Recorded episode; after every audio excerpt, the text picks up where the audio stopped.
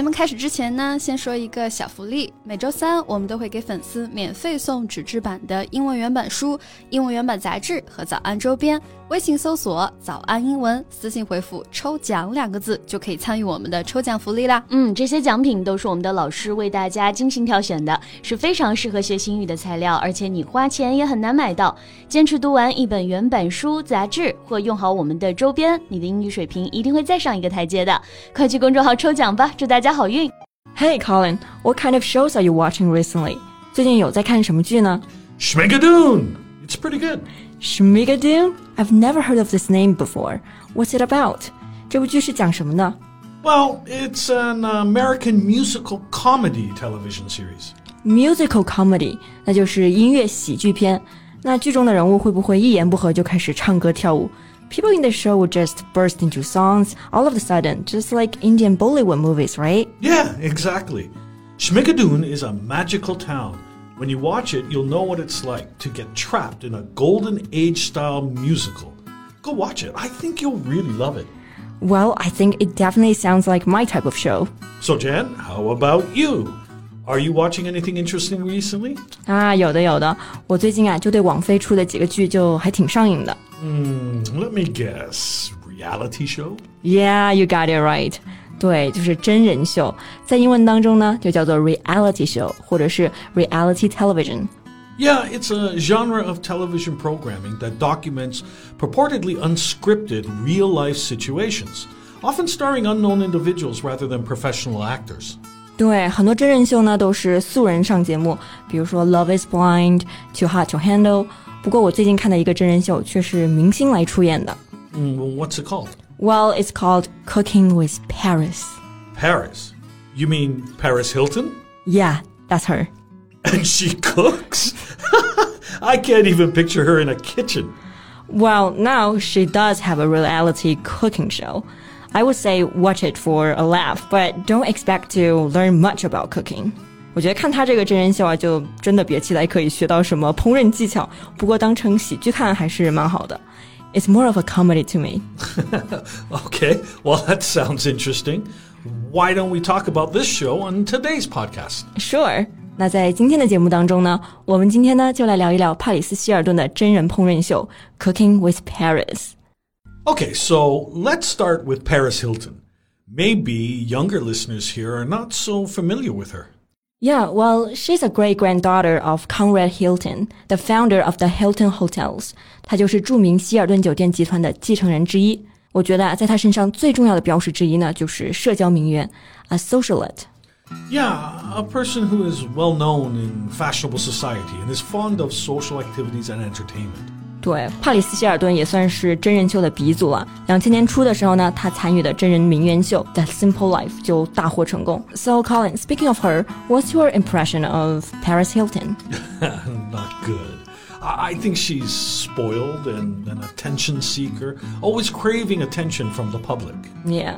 Attention seeker 这个词呢，就是用来形容那些想尽办法、用尽办法来吸引别人的注意，为了获得关注而不择手段的人。yeah, I agree Paris Hilton is attention seeker. After 20 years, she's still trying to stay relevant. So I'm wondering, why do people find her cooking show entertaining? 你能想象穿着晚礼服下厨房吗？Even if she's shopping in the supermarket or cooking in the kitchen, she's dressed to the nines. That's a really good phrase right there. Dressed to the nines. It means to be dressed flamboyantly or smartly. 对，to the nines 在英文当中呢，就意味着完美，to perfection or to the highest degree。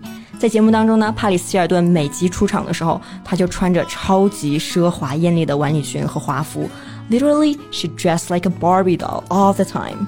Well, that's not too hard to picture on Paris. It's totally her style. Everything she does is over the top. 对，over the top 也是一个非常地道的英文表达，就是说做什么事情非常的夸张浮夸。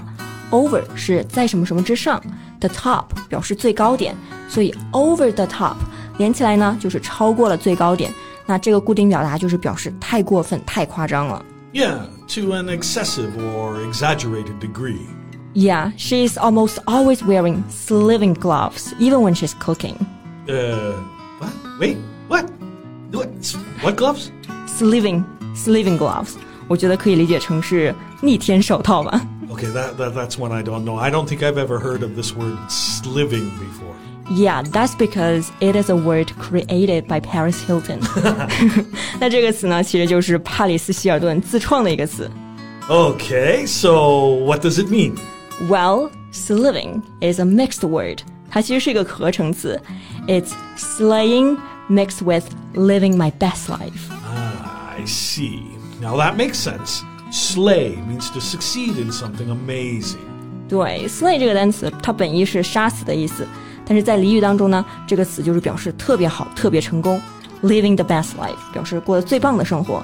那这两个部分呢，组成 sliving 这个单词，就表示 glamorously successful, self-empowered and fulfilled。 So now I'm wondering, what do her um, sliving gloves look like? Well, they're not cooking gloves for sure. Instead, they're lacy or bejeweled fingerless gloves. 那所谓的 sliving gloves，实际上呢，就是指的那种装饰特别繁复的蕾丝五指手套。Don't they constantly get smeared with whatever she's making？对啊，她在节目当中做菜的时候，就经常把她精致的手套给弄脏。那 Colin 刚刚提到的这个 smear 这个单词呢，就是表示弄脏、有污渍的意思。 Yeah, coat or mark something messily or carelessly with a greasy or sticky substance. 对，不过除了这个意思呢，smear 这个单词还可以表示污蔑，damage the reputation of someone by false accusation, slander。 Right. I think it's annoying enough to see someone cooking with gloves already, and to see she gets her gloves smeared and sticky all the time would probably drive me nuts. Well, actually, Paris herself seemed annoyed by this also, though she claims to the camera that they make cooking more fun. 虽然她的手套被弄脏的时候呢，也会显得非常烦，但是她总说这些 sliving gloves 让烹饪更加的有趣。Okay, maybe for her, but uh, definitely not for me to watch. so, except for the way she dresses, what else do you find over the top? Well, her tableware for sure. The spatula she uses is covered in crystals. 她用的锅铲都镶满了钻石，特别的华丽。 Crystals. And she actually uses that to cook? Yeah, I know, right? Watching her cooking with that spatula gives me so much anxiety because I just worry that the crystals would melt in the pan. 每次看她用那个锅铲的时候，我就要担心上面的水钻会不会掉下来融到锅里面。 Okay, so uh, I don't understand the point of this show. Well, in general, it's still kind of fun to watch her making mistakes while cooking. And, you know, it's always her guest who helps and solve the mess. 那其实这种烹饪节目其实就是让大家看个热闹，看个开心嘛。 不过呢，虽然他在节目当中看起来下厨房的时候非常的笨拙，very clumsy，但是我觉得他做的特别聪明的一点呢，就是他非常善于利用话题带来的热度来做生意。Yeah, after all, business runs in her blood. 没错，那今天的节目呢，我们就到这里了。最后再提醒大家一下，节目的所有内容我们都给大家整理好了文字版的笔记，欢迎大家到微信搜索“早安英文”，私信回复“笔记”两个字来领取我们的文字版笔记。